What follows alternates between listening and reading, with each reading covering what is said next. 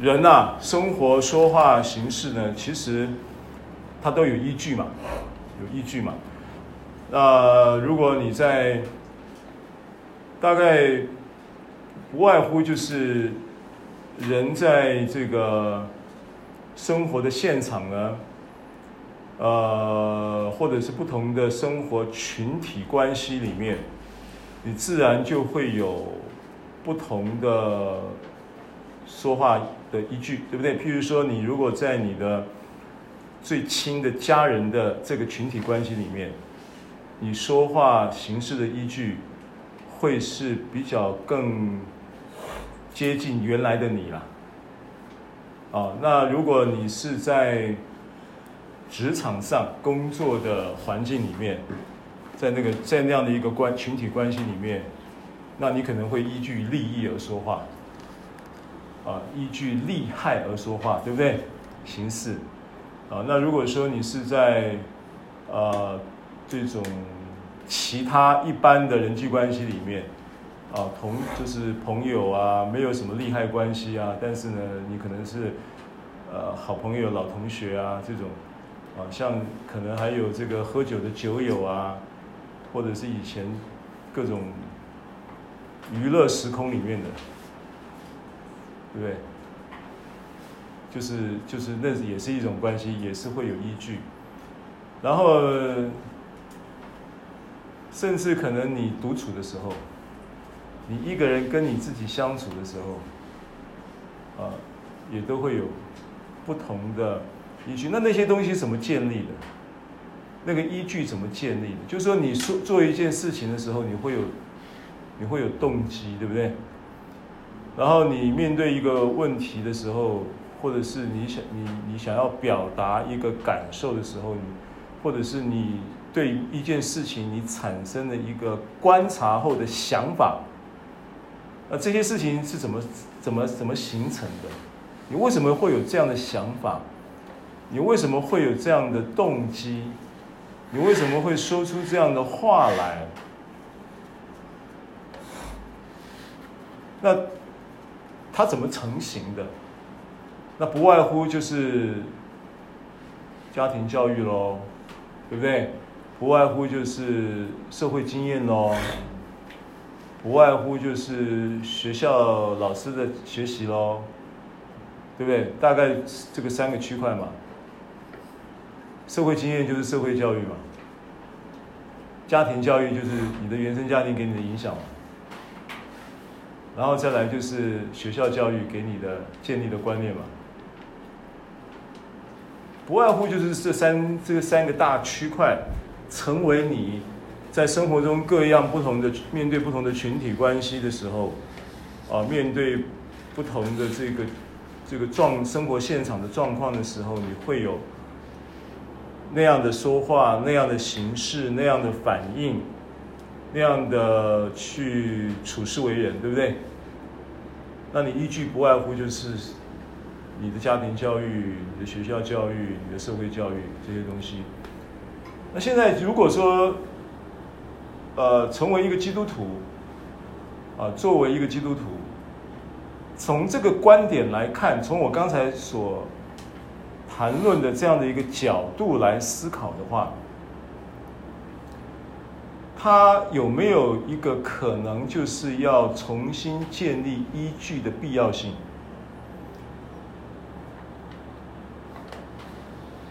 一个人的生命状态，或者是他的生活品质，绝对关系的就是你在。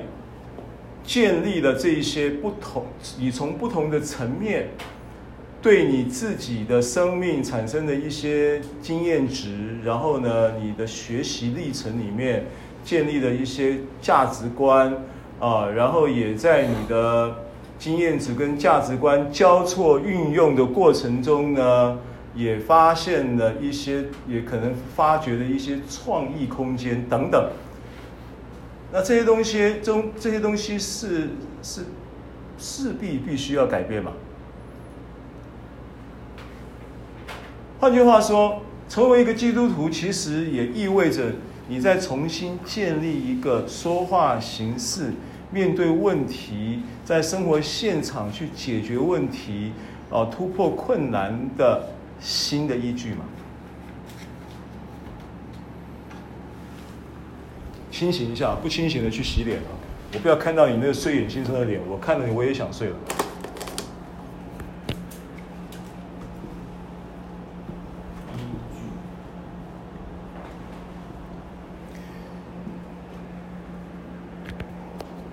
你本来有一个依据嘛，说话形式、处理问题、面对困难方法，你你会有一个模式。那现在这个依据，这个依据的改变，这个依据成为一个成为一个基督徒的意义了。我觉得最起码有这一个意义，就是你要重新建立，重新建立你的。刚才我所说的，生活啦、工作啦、人际关系处理啦，对不对？各种各种的这个过去你的依据，你你你你现在得重新建立，以后你才会有新的，你的你跟人的关系才会改变嘛。你有没有需要改变的状态呢？有有。你跟人的关系需要改变，你跟物物。物物质，柴米油盐酱醋茶，对不对？你生活在物质的时空跟世界里面，你的物质需需求是有的，是要的。那你跟物的关系要不要改变？要。要。这个关系，跟人的关系要不要改变？要。跟物的关系要改变。人跟物加起来，这两样东西加起来，就是上帝创造的总体。同意吗？同意。人是所有活物的代表嘛？活物是指着有生命的现象的，人是代表嘛？为什么人是代表？因为人被赋予管理的权柄，人把所有的活物命名啊。当你。所有的活物是耶和华把它呃，圣经上记载说，应该是创世纪第几章？第一章。啊？创世纪第一章，他怎么讲的呢？二章十八节。二章十八节。二章十九节，他怎么讲的呢？耶和华神用土造成的野地各样走兽和空中各样飞鸟，都带到那人面前，看他叫什么，那人怎样叫各样的活物，那就是他的名字。All right，所以人是活物的代表嘛，对不对？人是活物的代表，所以人是所有的活物的代表的同时，加上物，就是在造人之前的那些所有的物质的空间物件，都是物嘛。所以整个创造是不是就是人加上物？是，就是就是这个创造的总体，对不对？好，那现在神。这叫做受，就说人加上物了哈，它就是受造受造物的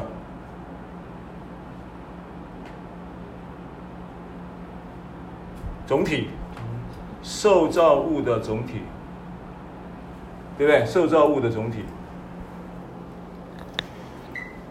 那这个受造物的总体，变成是，变成是一个人，他成为一个基督徒，他要重新去建立与人与物互动的新依据，以至于能够改变与人与物的关系，同意吗？这个逻辑你同意吗？我们现在把过去你对于你讲到什么基督教、伊斯兰教、佛教、道教，还有很多什么这个喇嘛教啊，什么各种不撒旦教、各种宗教，你把过去的宗教观念先摆在一边。先把它放在一个应用的概念里面说，我今天我的生活中，我遇到了各种的可，就是过去、现在、未来都可能都是充满了问题、困难，对不对？那我现在面对这些问题跟困难呢，如果你去稍微剖析一下。这些问题跟困难呢，就不外乎是你跟人跟物的关系而产生的。不管什么问题、什么困难，它总归一句话：这些问题跟困难都是发生在你跟人的关系，以及你跟物的关系。All right？比方说，麻黄素是不是好东西？麻黄素是用来做什么？治你感冒的嘛。你把麻黄素这个治感冒的好东西，这个是物的一个一个一个物质，它是一个物质。物质本身是不是祝福？是。神创造天地海和其中万物的物质界的这些物质是祝福，对不对？是。是祝福啊。那为什么在人的身上变咒诅？因为滥用嘛，物质滥物质滥用听过吗？这个词儿，物质滥用这个词这个词是比较比较斯文的，比较斯文的那个描述嘛，就是卫服系统的描述叫物质滥用，很很斯文。其实它就是酗酒嘛，其实它就是吸毒嘛，是不是？叫物质滥用，那物质本来是好东西嘛。那你你为什么会滥用？滥用的意义是什么？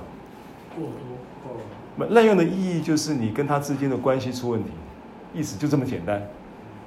好，那关系出问题什么概念？物质滥用，它意味着意味着你跟物质之间的关系出了问题，对不对？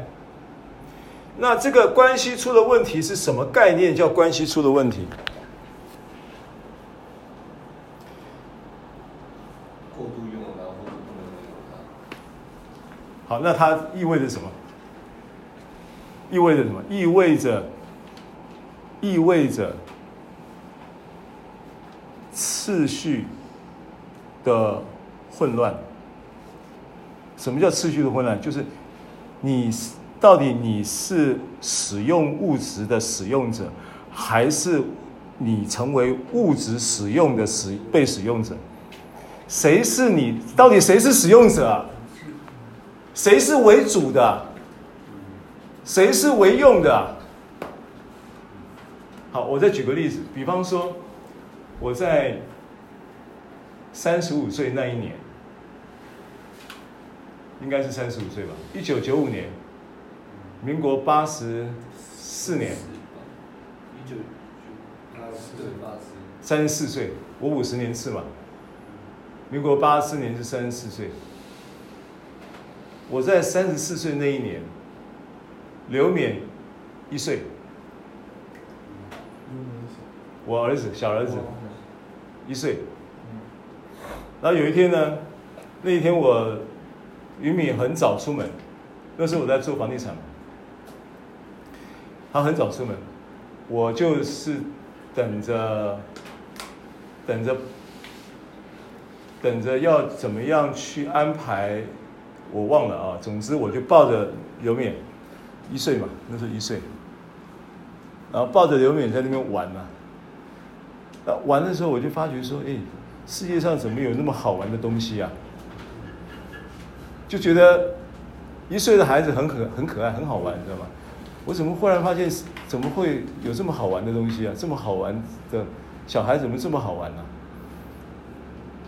然后我在一边玩一边觉得很好玩的时候，我忽然想起来，我两个儿子哎，啊，刘琴大儿子比他大六岁嘛，就是一个七七年次，一个八三年次了，差六岁。啊，我就在想说，哎，我两个儿子呢？啊，这个是第二个啊。啊，我第一个儿子呢？一岁的时候是什么样子？我怎么一点印象都没有？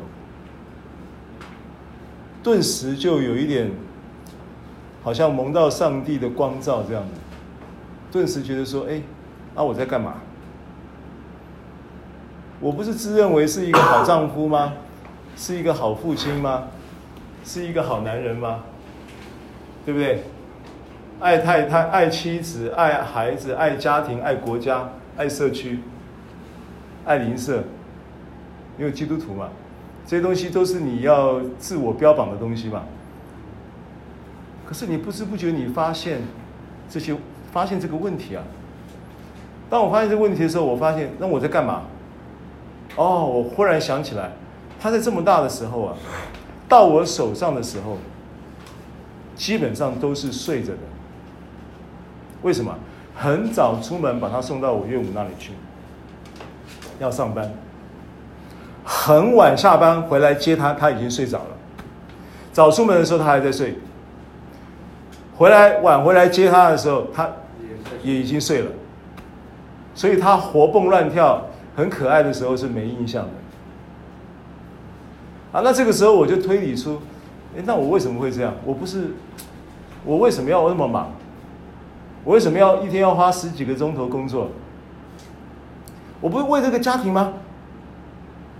那我为了这个家庭，怎么到为到为到后来，我跟妻子的关系也出问题呢？为什么我们会常常吵架呢？为什么我对他讲话一点耐心都没有呢？为什么我的孩子一岁多的时候咋样子，我一点印象都没有呢？是不是出问题？是，这是不是问题？是，其实。十个家庭有八个有这种问题，现代家庭。那我不是因为我不是因为我是一个基督徒，我不会去思，我可能不一定会去思考这些。后来我就开始，我一九九五年这件事情发生之后，后来发生了很大的事情，让我人生有很大的转折。我决定要回到教会，因为我是那一年我我才回到教会，我在。那一那一年之前往前推，往前推到一九七八年，一九七八年是民国六十九年，一九七八年减掉一九一一六十七，对，民国六十七年，民国六十七年六十八年，我是六十八年入伍的，我六十八年的时候去当。我那个时候是警总干训班二十四期啊，那警总警备总部没有学校，那个时候还没有警备学校，警备总部后来警备学校也没了，因为动员戡乱时期终止以后，那个警备总司令部的招牌就拆了。以前警以前那个军管区司令部是两个招牌双衔，一个警备总一个一个警备总司令部，一个警备呃一个军管区司令部。对不对？然后县市的时候就变成是警备分区指挥部跟县市的团管团管区，现在只有团管区，没有警备分区，没有那个双险了，因为动员戡乱时期终止。所以动员戡乱时期终止之后呢，这个就没有了。当时还有的时候，我们就是那一期的军校生。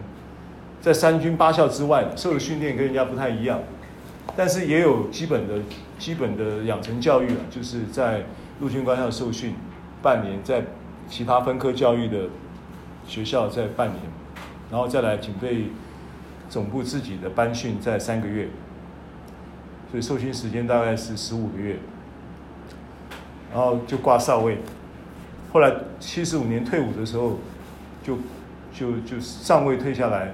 七六年就结婚了，我退伍隔隔两个月结婚的，所以七六年结婚的。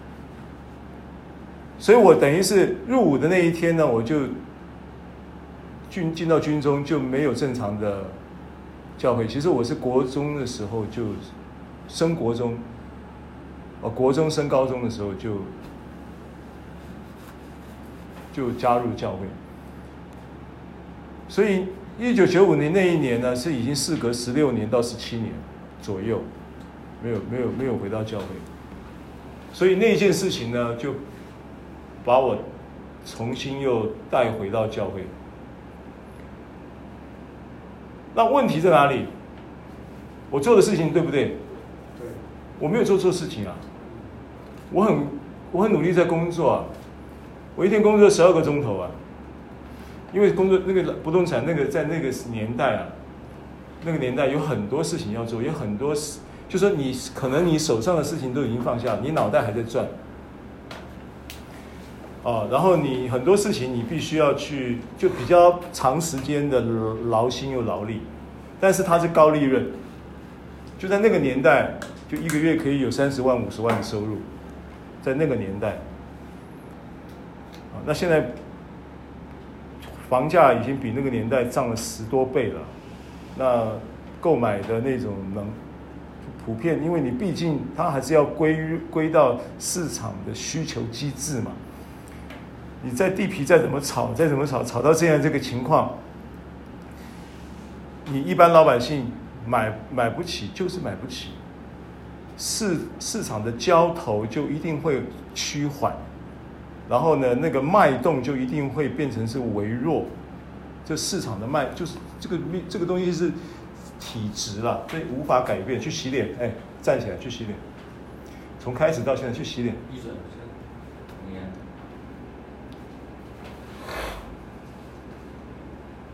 就是说，你把这一个，我们就是把问题做一个简单的一个一个一个结论，总总归说来，所有的问题都出在哪里？就是关系、顺序、主从、为用，或者是为本，搞混了。我没有错啊。我本来就应该努力赚钱嘛，我本来就应该努力工作嘛。只是你把努力工作的那一个事情呢，那一个事情的意义本质上它是为用的意义，家、亲子、夫妻关系是为本的意义。结果为用的你拿来为本，为本的你拿来为用，那不就乱了套吗？我跟你讲，很多夫妻关系。不是因为外遇什么，外遇都是什么？结果真正的原因是关系的优先顺序，这个问题跑掉了，这个主从跑掉了，这个为本为用的这个问题出现在他们的关系当中，对不对？为用的变为本的，为主的变成是变成是为为本的变成是为用的。好，这个就是我要跟你跟你讲的。所以，如果今天，今天总体上说来，人的呃，就是所有的问题跟困难要解决，你从这个角度来看，如果把你跟人的关系，还有跟物质的关系，做了一个健康的主从为本为用的次序调整，是不是？事情就解决大半了，问题就解决大半了。好，那问题在哪里？逻辑上来讲是这样没有错，可是你忽略了一件事情：人，你跟人的关系要处理、要解决，还有你跟物的关系要处理、要恢复健康，这两这个目标要达成。它的前提必须是什么呢？必须是你跟上帝的关系得先恢复，因为人跟物都是由上帝所创造，还有主宰。所以这个时候你就会发现十字架的道理就出来了。为什么救恩用十字架来成为救恩的记号？因为十字架它就是一个纵向的关系建立好，然后再来一个横向的关系就能够立起来。十字架就是一个纵横的概念，纵向的关系是你跟上帝的关系，你跟上帝必须和好，你跟上帝必须建立一个正常的交流关系。那你跟上帝建立的正常交流关系，这个逻辑又从哪里来的？因为圣经上讲的很清楚嘛。圣经上讲什么？你听过创世纪讲的过，讲到说，神用地上的尘土造人之后，他在人的鼻孔吹气啊。当神在人的鼻孔吹气以后，圣经上就描述这个人成为什么样的人？成为有灵的活人嘛，对不对？所以你跟我说存在，存在，人开始存在是因为那口气啊。所以如果今天你要回复你跟上帝之间的那个那一口气，那个灵的关系，是这个是一个恢复的起点。为什么这么这么说呢？因为当人受造之后，神。告诉人说，你就是不要吃那个分别善恶树的果子啊！你吃的日子，你就必定死。所以人吃了之后，人就呈现了一个死的状态。死的状态什么概念？死的状态就是本来人跟神之间有那一口气，成为联系，叫做灵性的交流。那个灵性的交流的联系，本来它的资讯，它的这个叫做呃，它的叫做什么呢？叫做这个，它是网络是通的了。你跟神之间是有一个 Internet，叫做灵性的 Internet，属灵的网络是通的。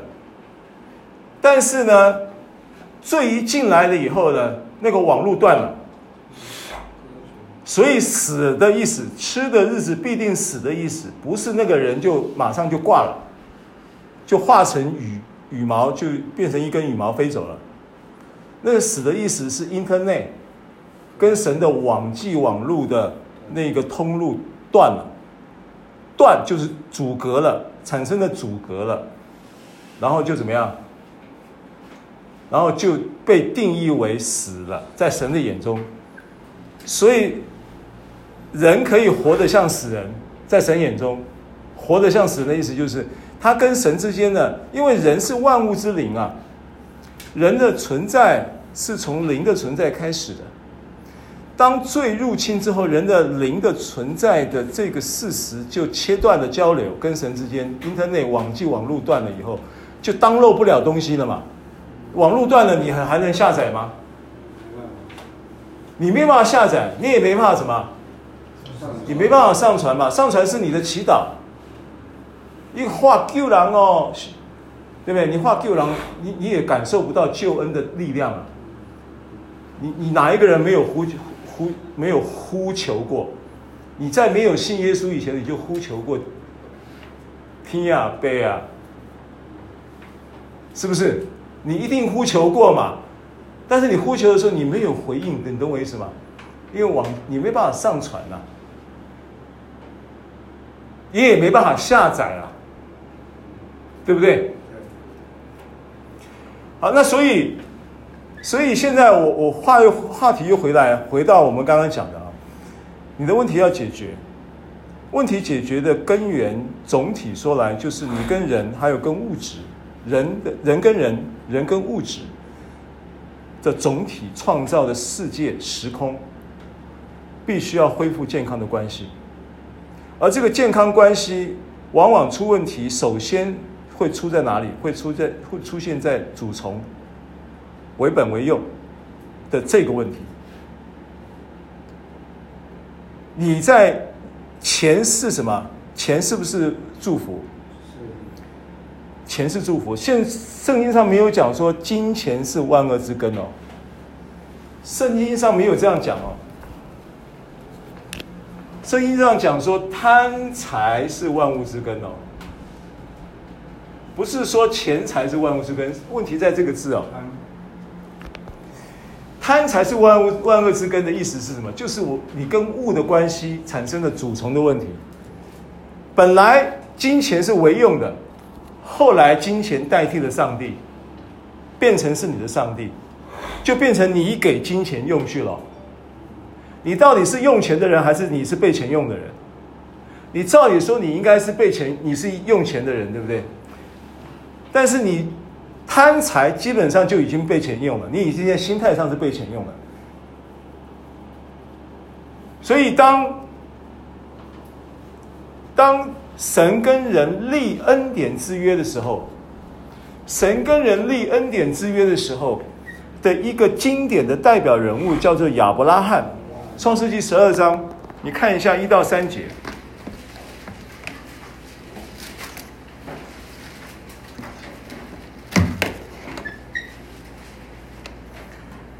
创世纪十二章，亚伯拉罕，神跟亚伯拉罕在立约的起初，他这个任何的一个约，他都有这个约的宗旨啊。譬如说，你过去我卖房子的时候，我们签订房屋买卖契约，对不对？买卖契约的制定，其实它的宗旨很简单，就是卖方取得了他这一个销售房屋的价金，买方也能够在给付价金之后。安全的取得完整并安全的取得了这一个他要购买的房地，这个买卖契约的中，对于我们中介业者来说呢，对买方对卖方的意义就是有了一个呃买卖的机会的撮合跟服务，并且达成交易安全的目的嘛。他付你佣金就是这样子而已嘛，所以一定有一个契约的。宗旨，同样的，神跟人在立约的时候，第一个这个代表是亚伯拉罕，亚伯拉罕成为这个恩典之约的一个代表，因为亚伯拉罕的约是最接近圣经的新约的。他说。亚耶和华对亚伯兰就还没有更名，还没有名字还没有改之前呢，改名之后叫亚伯拉罕啊。亚伯兰说：“你要离开本地本族父家，往我所要指示你的地去。我必叫你成为大国，我必赐福给你，叫你的名为大。”好，这是第一第一个很清楚的把这一个跟他之间立约的宗旨标示出来了。他跟亚伯拉亚伯兰立约的宗旨是什么？宗旨是什么？赐福，赐福。这个约，他跟亚伯拉罕立的这个约，这个约的宗旨是很清楚的，就是祝福之约。而且祝福，他的祝福跟人的祝福不太一样的概念是什么？神的祝福不是带着。一个假设语语气，然后呢，一个未未知的未来可能性的一种期待感，不是祝福也。我祝福你，可能是代表着什么？代表我期待你可以蒙福，但是蒙福的事实不一定会发生。祝福是一个单方面的期待，对不对？对于期待对方可以蒙福的意思表示，可是不代表。不代表你祝福他，这个福就会临到他。好，但是亚，但是神的祝福，神的神的祝福，它意义就不一样了。它就是等于是，所以它叫赐福了。换句话说，他不但有一个祝福的意念，他也完全是可以有这个赐福的能力。因为他掌握了所有的资源，神是掌握所有的资源的神嘛？因为他是造物主，他现在从造物主的立场，要在你身上进行救赎，跟一个穷光蛋要在你身上进行救赎是不同的意义啊。今天我很想祝福你，可是我什么也没有。那个意义跟一个什么，跟一个掌握了天地海和其中万物资源的这一位上帝要祝福你，意义是不一样的。好，所以这一个约它的宗旨是什么？祝福，对不对？就是福，他就是乐意赐福。好，这是第一个，这个约。现在我用这个约来告诉你，神跟我们立的这个新约，跟这个约的本质上是一样的。然后呢，接着往下看，我必赐福给你，叫你的名为大，对不对？再来呢，你也要叫别人得福。好，这个就说出了他赐福给你的这个主。主要的宗旨之余，他还把这个福要透过你延伸到别人的身上，这是他赐福的一个重要的目的。目的，所以第一个宗旨是赐福，约的宗旨是赐福。然后第二个呢，赐福给你的目的。不是只有你好，然后你家里好，你老婆好，你孩子好，你的家庭好，你个人的生命好，你的事业好，你的什么什么好而已。他还期待你能够给别人有一个目的，期待你叫叫别人也因你得福，叫别人也因你得福，这是他的第层次，这个福的层次。所以你会发现，如果今天你你从这个角度来看这件事情呢，你就会跳脱出一种呃人的那种很自然的那种自私的心态。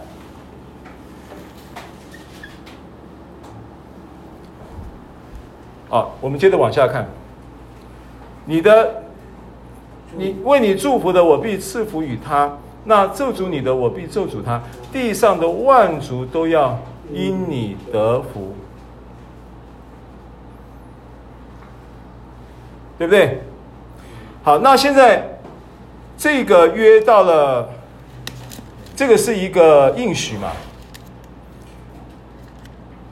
好，我们继续往下看好了。亚伯兰呢，就照着耶和华的吩咐去了。罗德也和他同去。亚伯兰出哈兰的时候，年七十五岁。亚伯兰将他的妻子撒莱和侄儿罗德，连他们在哈兰所积蓄的财物、所得的人口，都带往迦南地去。他们就到了迦南地。亚伯兰经过那地，到了四件地方，摩利橡树那里。那时迦南人住在那地。耶和华向亚伯兰显现说：“我要把这地赐给你的后裔。”亚伯兰就在那里为向他显现的耶和华筑了一座坛。啊，这个这个描述就亚伯兰就开始了这个蒙福之路了。啊，有了一个起头，他就开始了，就出了哈兰。啊，然后从吾尔地，从他的本地本族，然后就叫做吾尔，然后出，然后又往。又又到哪里？又到哈兰嘛，然后在哈兰那里呢，就就是足坛献祭等等啊。好，那这这一个刚刚讲到的这个赐福的宗旨，跟他为赐福的目的是，不但是要你得福，也能够因叫别人因你得福的这一件事情，其实是神他在他的创造物主，并。救赎主的高度，在实践或者是在图一个他要完成的一个他心中想要成就的事情。这个事情就是他希望能够解决掉他在人在创世纪的时候最入侵这个人的生命之后。这一个局势能够透过这个约能够扳回，啊，我简单的做一个做一个这个话题的一个一个简单的一个概念性的结论，就是说，当立约的时候，其实这个约它的宗旨是就是祝福，就是赐福。而祝福赐福的定义，它的含义不仅止于你所领受的，他有一个很重要的定义是，他希望能够，我就我这个延伸性的这个福呢，它能够透过你，又能够叫别人因为你的缘故能够得到祝福。这个是他在这件事情上的一个重要的机制，约的机制。这个约的机制呢，透过他去传递这样的一个应许之福的作业，然后找到了一个人，这个人叫亚伯拉罕，就很听话，他就照做了。在照做的过程中，就开始应验，也开始实践这个神在透过亚伯拉罕的这个恩典之约要达成的一个目标。那他的目标到底是什么呢？他以一个造物主的身份。并且又以一个救赎主的立场来进行这一个约的目的，其实就是要完成救赎的工作，让人能够回到受造的时候的那个原始的目的，回到那个目的。所以呢，这一个约就涵盖了三面的意义：第一个，你会因此得福；第二个，人会因你也得福；第三个，神也会因此而满足。听懂了意这个意思吗？这个约就产生了三方，第一方是你，你是是蒙福的人，你会因此蒙福，在这个约里面，你进入这个约，神不会背约，约也不会有所谓的什么叫做不履行条约之后的但书，没有这些问题，神单方面的是完全履约，所以在这个约里面，你是蒙福的，这个核心是不会跑不会跑掉的。所以福音不是从新约才开始这有，旧约就开始有福音了。所以你要用新约的眼光去看旧约，你就看明白。所以第一方就是你这个人，你有一个在基督里面蒙福的定一个一个叫做命定，然后这个福的涵盖的意义是什么呢？不仅止于你过去所所。所领所领会的那种福的定义，而是他要叫人也因你也能够因你得福的这一件事情，成为这个福的含义，很重要的一个意义。你在理解这个祝福的时候，你要有这样的思维，然后这样的一个思维，其实第三方受惠的人又出现了，是神他自己，因此要得到满足，神要因此达成他的旅。他的制定这一个恩典之约的目的，所以你会看到你跟叫你得因你得福的人，以及神都会在这个约里面同得满足。好，那回到我们今天在讲的，如果今天你的生命在过去不是你的问题嘛，所有的问题都要。都要追溯到亚当啊，所以当亚当犯了罪以后，人就因此有罪的入侵在人的生命里面，所以没有一个人是学习过学习过犯罪的，没有一个人学习过犯罪。换句话说，没有也没有老师在教你犯罪。世界上没有这个学校，也没有这个科系，对不对？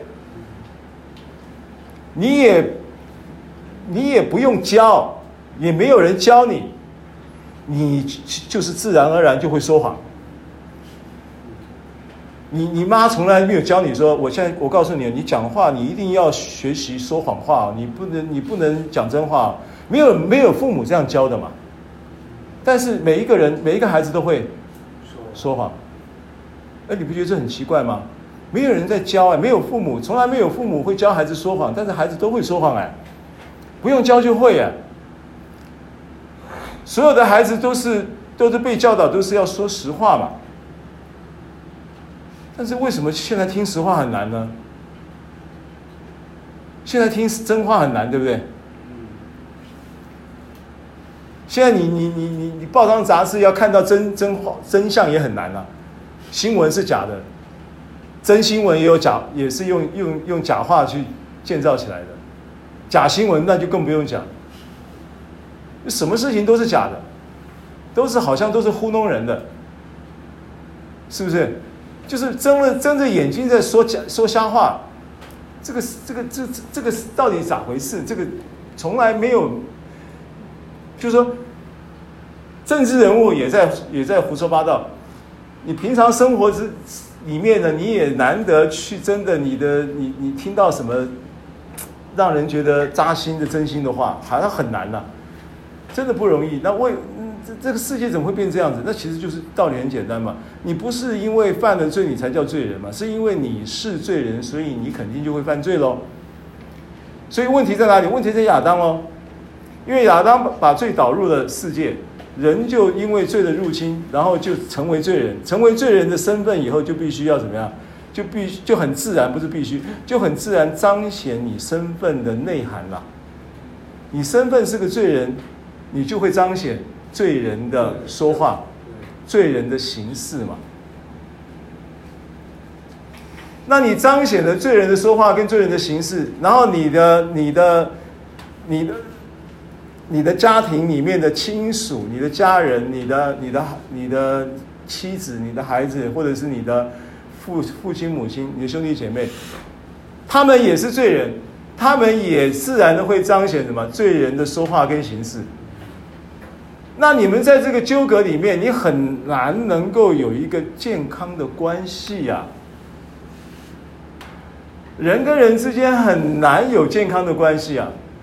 就你活到越老，朋友越少啊，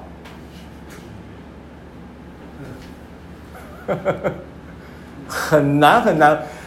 所以回到我们刚刚讲的一个主题，你怎么样能够把这个问题的总结？因为问题的根源是罪嘛。那因为问题为什么讲问题的根源是罪呢？因为我们刚刚讲了一个很重要的逻辑嘛，所有的问题都源自于你跟人的关系，还有跟物质的关系嘛。那这个关系呢，永远都会是在没有健康的建造之前，它永远都是会是主从的问题，为本为用的问题，好事都变坏事啊！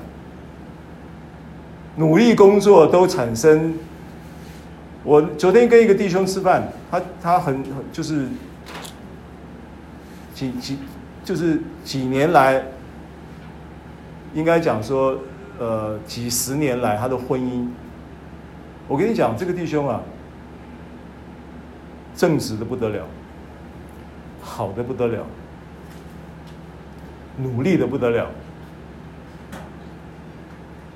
努力工作，爱家爱孩子，然后呢，几十年都做同一件事情，就是做厨师，很辛苦啊。然后从南部上到台北来。这几年也也规规矩，一个人也住公司宿舍也规规矩矩的，哦，该上教会上教会，该干什么干什么，也不也不乱来的，该奉献奉献，该怎么样怎么样。他最大的困难就是他跟他的妻子的关系，离婚了。我说为什么离婚？你有乱搞吗？他说没有。那为什么离婚？他说其实因为我不会讲话，我不知道他爱。他就是一对我就是觉得我这个人就是很无趣。他跟我离婚，他也没嫁。那我跟他离婚了，我也没娶。我一直想要等他回心转意。啊，就是就是这么一个一个关系。他说：“好，那你说这个人有什么错？我也没错嘛。那后来我说：那你你你觉得你真的严格说起来？”如果你认为是因为你很无趣，你不知道他心里想什么，你也不了解他，这种情况造成你们之间关系的疏离，然后以至于离婚。如果仅仅仅是这样，啊，我我觉得还好解决，因为其实很多人很多事情可以学习，很多事情可以学习嘛。你说话的态度，你的你处理人跟他之间关系互动的方法，啊，你可以这可以学的，这个问题不大。我说真正的问题会不会是你就是太努力工作了，你太有责任感了？你是不是？他后来回想一下，他说真的，他说对牧师你说对了，我知道问题在哪里了，我没有陪他，就是说，他的工作，因为他很努力赚钱，他认为他的工作，他的职，他的职分就是做一个好丈夫，就是把钱拿回家。他的观念就是这样子，因为他从小他的家庭，他的父亲是不负责任的。他父亲，他母亲是很辛苦的。他他的父亲是，是他母亲单亲养家，他父亲是不负责任，而且应该中年就过世，就外面乱搞，不不顾家，不拿钱回家的。所以他就会补偿，你知道吗？他觉得他的母亲受亏待，他就不能对待他的妻子这样，所以他就会走比较极端，就补偿啊，补偿他的他的妻子，他就要很努力工作。所有的钱在自己省吃俭用，钱都拿回家，这样子弄到离婚，就因为这样子离婚了，没有没有没有问题的，没有事情的，就是疏离，就是冷漠。可是他鼓励他不不努力工作吗？他很努力工作。可是他鼓励他不努力工作才能。不是鼓励，他意思就是说，他认为这个人就是只有工作也没有我，女女人的心里是这样想的。对，所以说我们要变成他不要那么努力。对，变成你要做时间管理、关系的处理，变成你要管理，因为任何人都需要平衡嘛。就是严格说起来，但是你回不到那个三二十年前、三十年前，因为女儿都已经读大学了，就一个女儿已经读大学了，你回不去那个年代。你现在你跟她说你要陪她，她还不要你陪的。她要你陪的时候，你你你缺席嘛。那现在他一个人他已经很自在了，你陪我我还觉得，我我还要不知道要怎么跟你互动。人跟人的关系是很复杂的，人不是物件，人会有年龄，会有心态，会有各种的那种啊价值认知的改变，所以越越越来越远，越来越远。那他就一直期待我们为他婚姻能够恢复关系来祷告。我说，其实，如果是这样的一个情况，你现在要重新回恢复的不是你跟你太太的关系。我说，你真的要回恢复的是你跟神的关系，然后你真的要恢复的是你，你重新建立依据。过去你的依据是你的原生家庭给你的价值观，给你的影响，对不对？所以你这样子有一个补偿的心态，你就是变成一个赚钱机器。女人嫁的是一个活活的丈夫啊，她不要嫁一个冷冰冰的机器啊，她需要你听她讲话，她需要你跟她讲话。啊，有的人是只要听她讲，她就该开心了；有的人是他可能需要你跟他讲，啊，就是说你要就是好，就不讲婚姻了。那我讲这个依据，所以结论我要讲哈。如果今天我们看到了问题的本质是罪，我们看到了罪所导出来的，不见得是什么？罪所导出来的，不见得是那些杀人放火，然后嫉妒纷争，然后邪情私欲的那个那么那么不堪的这些事情。但这些事情可能都发生在我们的生命里面，曾经你也没有缺席过。但是重点我要讲的不是这个。你不要从道德观点来看，你要从关系的观点来看。罪其实在一直在阻隔人跟神，以及人跟人，以及人跟物之间的健康关系。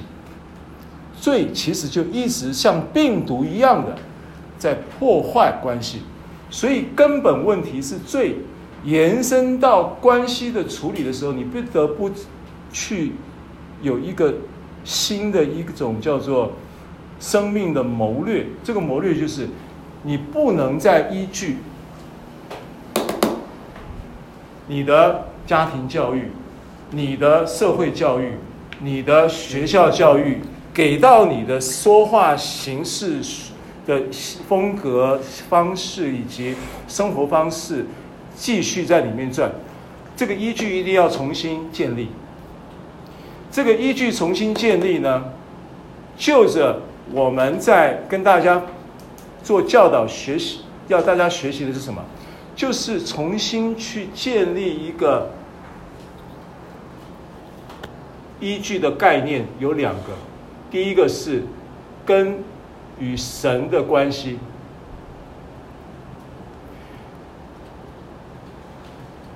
因为这两个关系都是依据造物主，对不对？都是依据造物主而有的。这两个它的关系，这个产生的这个源头主宰是造物主，所以你跟神之间一定有一个关系的恢复跟建立。这是第一个依据，就是你生命要建立新的依据。第一个依据是关系，这个关系呢是跟神的关系，跟神的关系建立了以后，纵向的关系有了，横向的关系就可以有有一个新的建立的依据，对不对？这个横向的这根木头是不是依据这根纵向的立在地上？对，它没有办法飘在空中嘛。它要依据这个纵向的，所以这是十字架的一个启示嘛。这是跟神的关系。第二个，跟神的关系带来跟人的关系，带来跟物的关系，对不对？这是关系的问题。而这个关系在本质上、根本上是什是什么东西要处理掉？是罪嘛？因为罪入侵以后，人跟神的关系就阻隔了嘛，Internet 就断了嘛，就不能上传也不能下载了嘛。所以这个阻隔是不是罪？是。所以这个问题要不要解决？好，那现在解决了没有？解决了没有？解决了，谁解决了？耶稣。耶稣解决了，耶稣成为那个解决罪的问题的祭物，对不对？一次永远献上。所以现在你要怎么样透过耶稣得到这个救恩？你接受耶稣成为这个祭物了。所以你成为那个献祭的人，耶稣是成为祭物了。旧约的时候献祭的时候，那个献祭的人把祭物那只羊牵来。牵到祭坛的前面，祭司要负责献祭礼仪，对不对？祭司要检查这个祭物是不是合格。那这个祭司检查的时候，拿着放大镜开始找有没有瑕疵，对不对？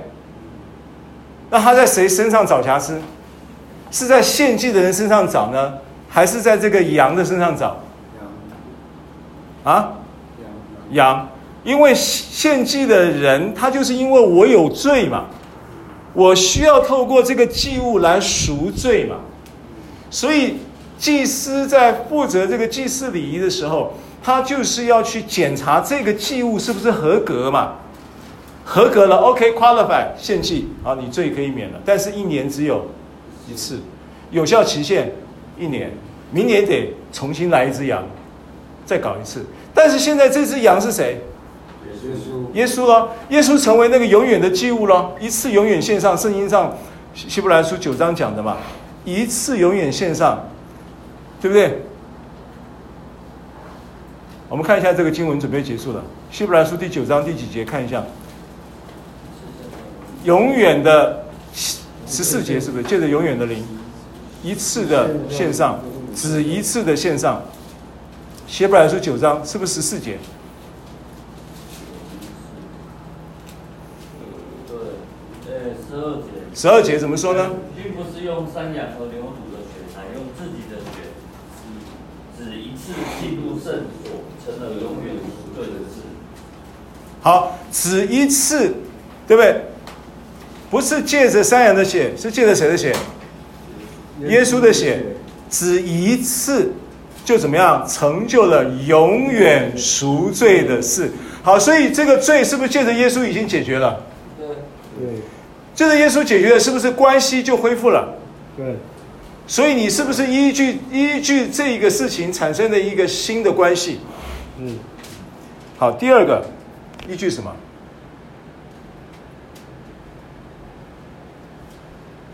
哇，第二个是依据神的话。为什么？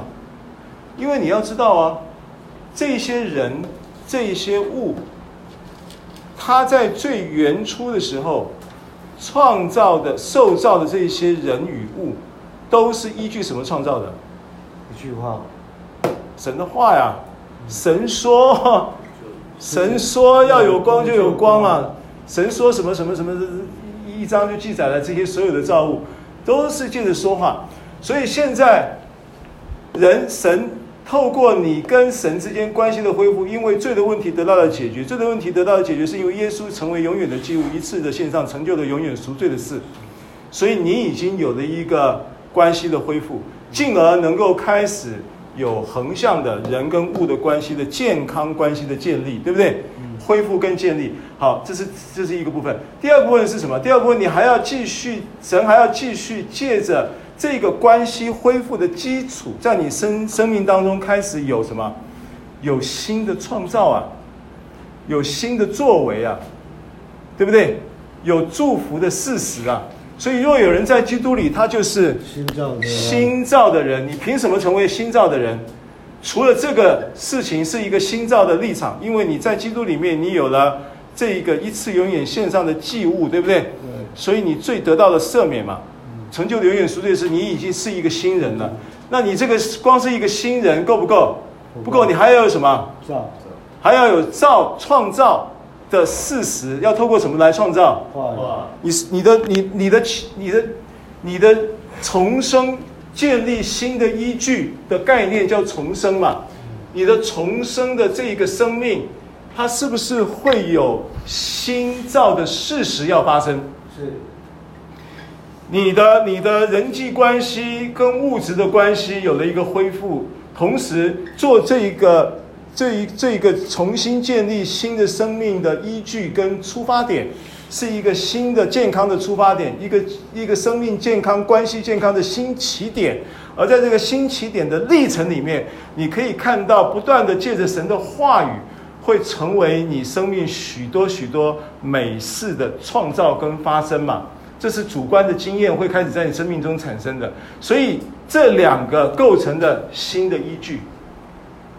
所以为什么我们要花那么多时间来跟你讲圣经？为什么我要说这是我的圣经？圣经说我是什么，我就是什么人；圣经说我拥有什么，我就拥有什么。圣经说你做到的事，我都能够做到。你为什么要被神的话教导？你依据这个，客观的来说，比依据你小学的课本、中学的课本、老师的教导、学校的教育、社会的教育，或者是家庭的教育，要更怎么样？要更有能力嘛？要更有保障嘛？因为人的经验是不可靠的，因为社会教育也是不可靠的。社会随时会有教育结，社会的教育内涵会随着社会结构跟风气，还有社会价值观的演变而产生不同的认知，对不对？过去三十年前、五十年前，男生跟男生结婚，听起来你会觉得 amazing 嘛？你会，你不用怕，你你你。你我们的观念里面没有这个东西啊！现在你男生男生结婚这个事情，你还不能批评啊！批评你就违法。就说你如果牧师，我现在踹了一蛋，你知道吗？哪天你哪个两个弟兄来找我说，牧师，你帮我们两个证婚。我说不要的话，我还被告啊！这叫叫性歧视还是什么？我也不晓得啊。性霸凌，不是我，我讲这个，我的意义是要告诉大家。你社会的教育不能成为你的依据，家庭教育不能成为你的依据，对不对？你过去依据这些家庭教育、社会教育、学校教育成为你的依据的过程当中，你人生活出了这么多的问题，你必须要建立新的依据。这个是重生的很重要的观念，不是说你把圣经拿来当参考，它变成依据，它变成权威。其他的可以当参考，我也不是说你今天圣经以外其他的书都不要看，不是，但是你要以它为主，你以它为主，那你说我凭什么以它为主？那我现在告诉你们，世界上哪哪一本书每一年都是长，都是每一年连续已经三十年以上，每一年都是畅国畅销排行榜第一名，连续三十年，哪一本书？圣经啊。圣经啊，连续三十年，每一年都是畅销排行榜第一名的，它的销售量永远是最大的。第二个，哪一本书可以翻译成一千两百五十个语言文字？一千两百五十个以上的语言文字啊，连中文啊，中文都有好几个版本了，你台语圣经你看过没有？它起来都是台语啊。对，用台语圣经啊。藏文圣经看过没有？百夷文圣经看过没有？光是中国大陆的这一个这个地方语言改用用圣经文字，拉丁文、德文什么文什么什么什么什么各种不同的文，一千两百五十种以上。畅销书第一名不算，翻译文字种类最多的。那我光讲这个，你就不看不行吗？你如果你哈利波特你看过了，那哈利波特还排在后面呢。比销售量比这个什么翻译文字还排在后面，那你这个你总得看一下，建立新的依据，这是人生的一个新的起点啊！所以我想今天我们就跟大家分享这个主题啊，你需要建立什么建立新的依据，你的生命需要建立新的依据，而这个依据一个是耶稣基督成为赎罪祭，一个就是他的话语要成为你的脚前的灯，成为你路上的光。造就你生命有一个新的起点，并且有一个新造生命的彰显。这个新造生命的彰显是能力，是智慧，是平安，是喜乐，是健康，是财务，丰兴盛，各样祝福都会临到你的生命。啊，这个是我们要跟你讲的重点啊。我们来祷告，主耶稣，谢谢你早晨透过呃简单的一个新依据的建立，作为重生的依据。啊，我们过去有许多生活的经验，我们知道那些经验是不可靠的。啊，如果它是可靠的，我们今天不至于活的活出这些状况，所以我们希望能够活得更好，我们希望能够活得更有味道。我们要重新再来思考建立新的依据这件事。除了耶稣基督成为我们赎罪祭，以至于把我们人与人之间、人与物之间这些状关系状态能够有一个好的恢复跟建立，是。要解决根本就是罪的问题，而这个是耶稣已经解决的。我们相信并接受耶稣，我们就成为那一个呃献祭者，而能够让这个罪能够在耶稣基督里完全得到了赦免。而在罪得赦免的同时，你也应许我们能够啊、有一个健康的身体，并得到医治啊、我们的情感得到医治，我们的身体也得到医治，我们的思想也得到医治。而这些医治的过程中，都必须是靠着你话语的运行，啊，让我们在生命中能够透过心造的应许，能够更丰盛，啊，在我们的生命中透过真理的教导，能够使我们能够更自由。谢谢你继续的带领众人与我们同在，奉耶稣的名祷告。好。